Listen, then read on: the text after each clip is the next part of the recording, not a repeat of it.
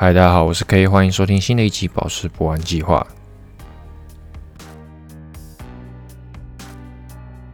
随着台湾的病例不断的增多，在这里也要呼吁大家，外出的时候确实戴好口罩，并做好防疫准备，保护你自己也是保护其他人。就让我们好好的度过这一次疫情的难关吧。那这期还是不会讲宝石，大家从标题中其实就看得出来了。因为我看到有位留言者说他想要了解拍卖的一些相关知识，那这一期就专门做一期为他解惑。那这里呢，用的是佳士得的拍卖，就是 Christus。那用它呢，是因为之前我们有跟佳士得做一次拍卖的收件，然后也确实在香港的秋季拍卖上有拍出这一件东西。那我们拍的是一件宝石的戒指，然后首先你要如何委托佳士得帮你拍卖，你就可以打开它的网站，然后它会在右上角。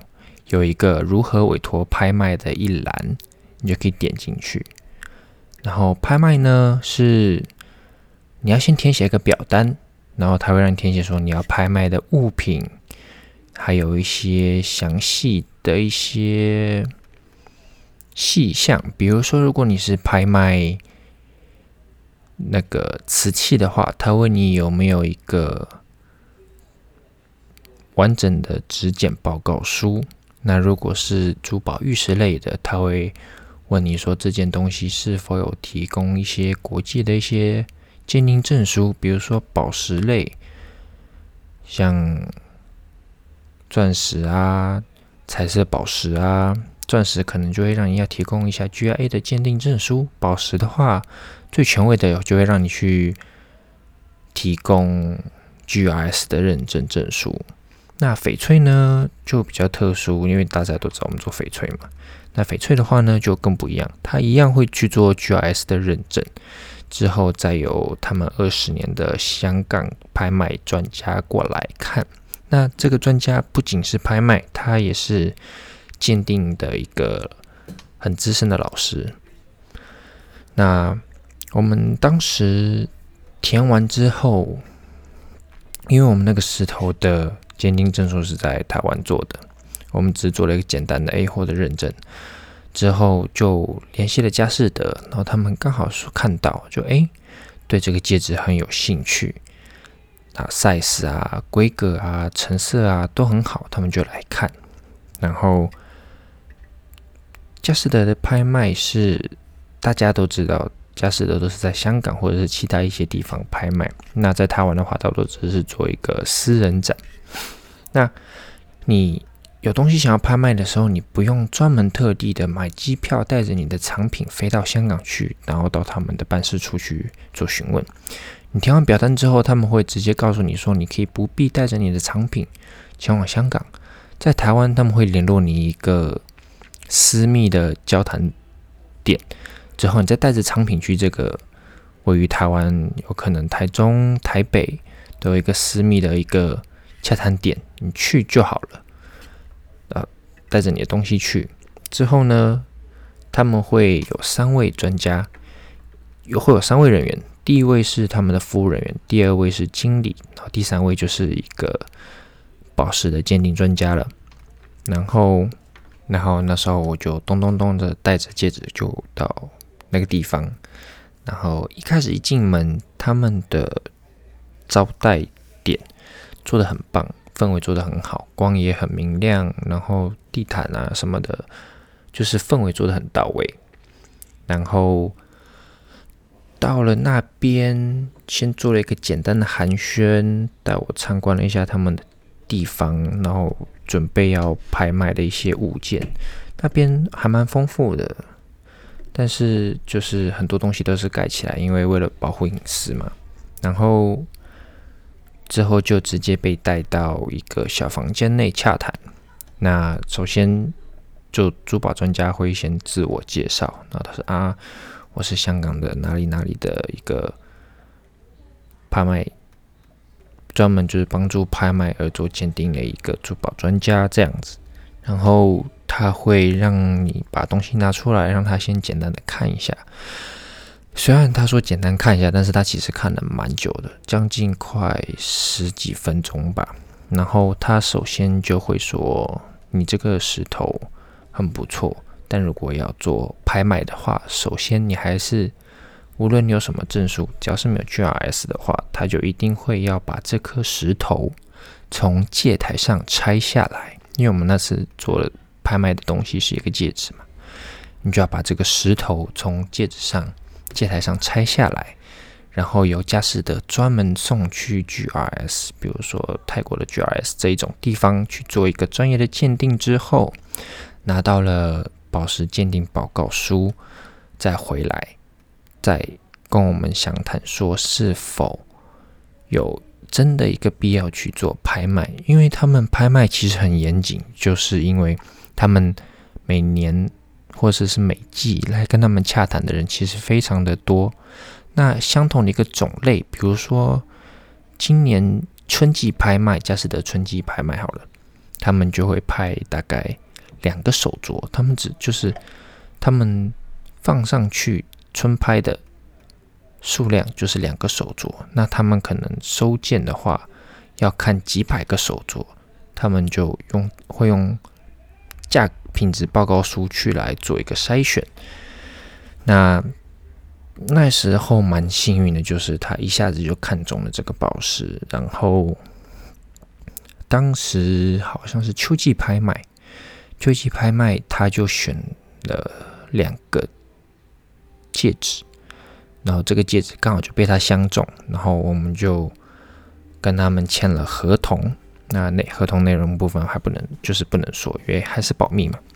那我们就签了合同之后，由他们做一个拆台，去把石头去送鉴定的一个 process。之后他拿到了鉴定报告书之后，又把我们约过去。那这一次呢，就是做一个。市场的一个调研的，他会看着这颗，他会让这颗石头显示用，就是从他们的角度来说，他们会让这个石头在他们眼里会有什么样的价值？那它的成色、它的品质状况，然后它的 size 跟他们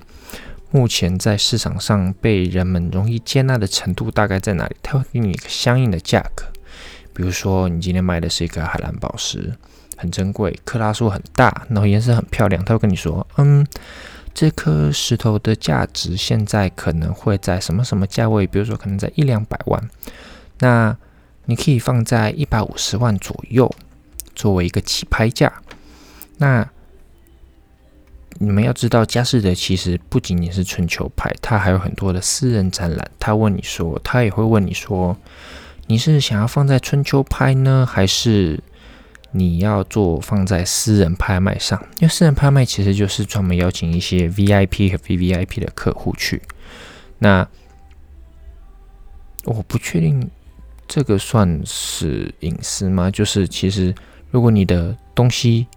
品质很好的话，你是有一个可以谈的一个余地的。那如果你的东西在春拍或是秋拍没有，成功的被拍卖出去的话，因为他们会有很多的私人展，那你的东西有就可能被放在私人展上，然后供给给 VIP 跟 VVIP 的顾客，那他们可能就会买走。那他们如果是在私人拍卖上买走的话，那价格就不会到非常非常的高，有可能连你在春秋拍上的起拍价都没有到。那这个他们会事先在洽谈的时候跟你讲明清楚，也会跟你签合同，确保你了解你的这一份权益之后，他们就会做这样子的动作。那很幸运，我们是在二零一七年的春季拍卖上，这件戒指就拍卖出去了。然后也有在，我们也确实很激动的飞到了香港，然后参加了那一次的拍卖。那拍卖那一年的拍卖戒指就两个，然后我们两个戒指大概花了不到五分钟就被拍卖出去了。那有个小插曲是，这个东西还没有在上春季拍卖，春季还秋秋季拍卖的时候，就已经有私人的买家看到，就是因为。佳士得有些东西要拍卖的时候，准备要下一季的拍卖的时候，他们是会把所有的藏品放在他们的官网上供大家参阅的。那他也会给上相应的起拍价。但这时候如果有 VIP 跟 VVIP 跟他们洽询的话，他们会去问藏家原本的就是持有者说：“哎，有 VVIP 或 VIP 有看到这样一件作品。”然后想要在私人拍卖上拍卖，那是否说让你这个戒指只是在，就是在拍卖会上走一个过场而已？那真实的交易是放在私下拍卖、私下交易的，也有这样子的一个情形。那你也是有意愿可以说同意或拒绝的，就是他们的服务是很到位，也是非常的全面，那也是百分之百的保护。双方的一个权益的，是一个很不错的组织。分享完了一个在佳士得拍卖的一个经验之后，大家应该会好奇说：“嗯，那要怎么样拥有一个，就是能够有这样子的等级，能够在国际拍卖会上拍出去的一件展品？首先就是一，你这个东西要足够的稀有，不用讲。那二就是它的完整度。”你这个东西可以很稀有，但是如果它有些许的瑕疵，他们其实是不会收的。我们那一件作品，它是一颗主石加碎钻，它主石看了大概十分钟，但是它整个戒台、它的打磨还有钻，因为戒指上一定会镶嵌钻石的碎钻嘛，它的放大镜其实用。来看钻石，其实花了很久的时间。他会看你钻石的一个整体的完整度，然后你整个戒台的完整度，然后是否有确实的一个倒角的打磨，然后镶嵌地方的一个打磨不会刮手，那内圈打磨也够细致，抛光够细致，然后看一个完整度是否够高。然后有没有什么？因为像这种戒指，它有可能会有一个分布不均匀的状态，比如说一边高一边低。它主石检查的很细致的情况，就是它为了防止说下一个买家买走之后，哪一天戴在手上发现，嗯，这个东西怎么看起来不太对劲？有可能歪一边，有可能有缺角，这种的都是不被允许的。然后你带着那个。藏品去给他们看的时候，你的一个感觉就像是你带着一份自己写完的考卷去给考官看，那种很忐忑的心情，因为你不知道这个东西能否被他们接受。据说被他们拒绝的人其实不少，蛮容易被拒绝的，因为他们看这个东西已经有点，就是这算是职业的。疲劳吗？就是他们看了很多种东西，然后他们能够看到这个东西的是一点就点出你不会注意到的一个瑕疵，就像是如果宝石的边边角角打磨了，但是突然有一条很细微、很细微的一条线，或者是一个打磨的一个痕迹，他们能直接指出来，告诉你，跟你说，如果买家买走，他看到这个东西，他是会不高兴的。他们可以把服务做到这么的细致，也跟他们的一个知名度是一个很好的挂钩跟保证。跟大家讲这些，是因为近几年拍卖越来越盛行，然后这一年也推出了一个 NTF 的一个拍卖，那也让很多新的玩家，年纪年龄层更低的一些玩家。进入到一个主流的拍卖市场中，那有很多东西其实大家要有些像是有些东西是就是像我这样子花钱才摸索得到的，那我也是无暇的分享给大家。那佳士得签完合同之后，他会给两份。那你如果是宝石的话，拍卖宝石的话，那那一份，因为他们之前不是会送去 GS 做鉴定嘛？那那一份鉴定书是不会给你的，会直接由展品一起交给下一位买主。那合同呢会留两份，一份是给你，一份由他们保留。那这这个合同上面的一个拍品号是你永远都能在他们的官网上找到的。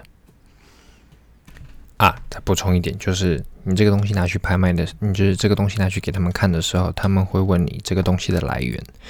那他们这样子是为了避免一些走私盗窃的东西流入到他们的拍卖中，所以他们问的非常非常的仔细。同时，你也要出具证明，比如说你这个石头是在哪里买的，那比如说你在中国买的，然后你有你就是在中国有一个。买家帮你买，然后你进到了台湾。那你进到台湾的时候，你有没有因时的申报？他们这个也是会问的，因为他们很在意这些。因为他们从台湾再拿进中国或拿进香港，其实也是要申报的。这就是要注意的一个点。那你到拍卖这个东西，走过了前面的所有的流程，然后最终进到拍卖会上。那你就可以去香港或者是其他地方，比如说日内瓦这种、上海啊这种地方，你就可以去参加他们的拍卖，然后你就可以在你的，你就可以在拍卖会上看到你这一季这一季他们推出的产品，跟有可能里面包含着你的东西一起被大家竞争购买，然后。接下来就进到大家最在意的一个环节，就是拍卖结束后，他什么时候打款给你？我们是他那时候是直接打，就是直接打回台湾，然后我们再自己去交税，前后大概花了十五天吧，其实蛮，我觉得算一个久的时间呢，因为。但是跨境嘛，也就没有没有那么快的处理时间，所以大概是十五天。我自己收到账款是十五天呐。那如果有更快的或者是更慢的一个收款记录的话，都欢迎在评论区告诉我。就是哎，有可能你们的家你们的东西比较特殊，打款比较慢啊，我们就拍卖完隔天就收到了啦。这样子的也可以跟我分享一下，让我嗯。了解知道哦，原来我是收款比较慢的那一个人。那大家还会担心那个问题，就是如果这个东西没有拍卖出去或流拍怎么办？那基本上佳士得的这种拍卖，它的东西很少有流拍的现象。第二，他们的应急措施就是，如果流拍了，他们的私人展览还会再上一次。他们会推荐给 VIP 跟 VVIP 的客人，而且 V 而且私人拍卖通常举办的次数比较多，光是在台湾可能就台北、台中、高雄这样子轮流展览，那东西循环的次数会比较高，因为他们也要跑流水嘛，所以就。不用太担心，说物品给他们之后拍不出去，或者是流标，最后又回到了你的手上，这种事情其实很少见了。那以上就是佳士得的一个拍卖的一个经验。哦，不得不说他们的小点心蛮好吃的，很精致，好像是跟人家合作的吧，跟一个蛮有名的糕点店合作的。那时候是在香港，反正就是拍卖完之后。就跑出去吃各种点心、下午茶这种的。然后他们的拍卖官，呃，他们的拍卖官其实超级的专业，毕竟举办了那么多场。然后他们的拍卖器很不错，因为很多是那种很多的拍卖会形式是给你一个号码牌，然后你举起来，然后拍卖官看到，然后你下一手，然后就拍卖官帮你加一手。然后报个金额，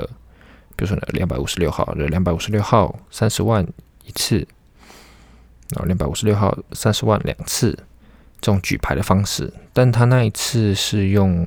电子，他们那个叫什么？我有点忘记了，就是他会给你一个平板，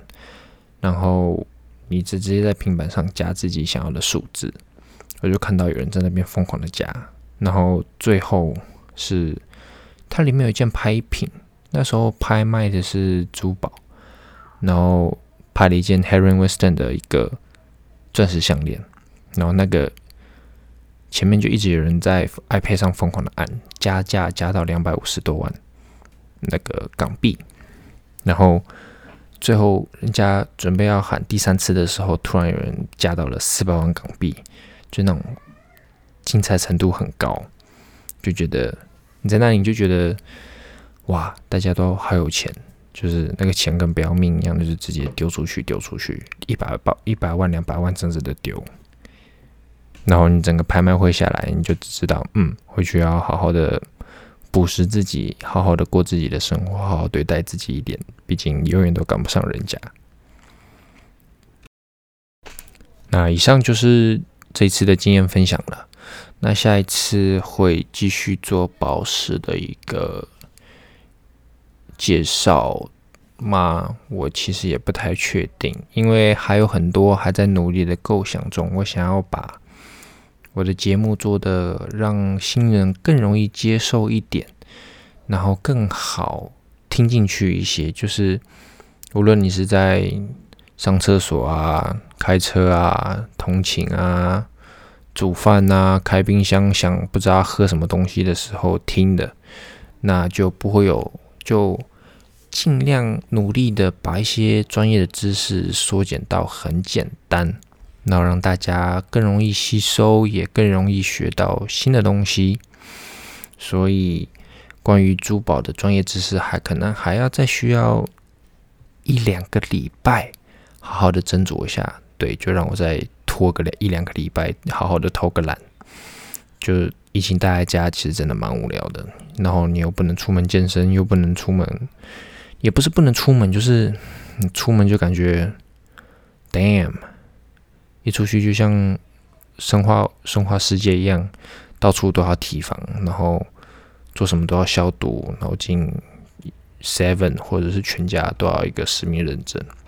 就因为很麻烦，然后你就不会想要出门。然后你待在家，其实待在家我也不是太很想要做 Podcast，因为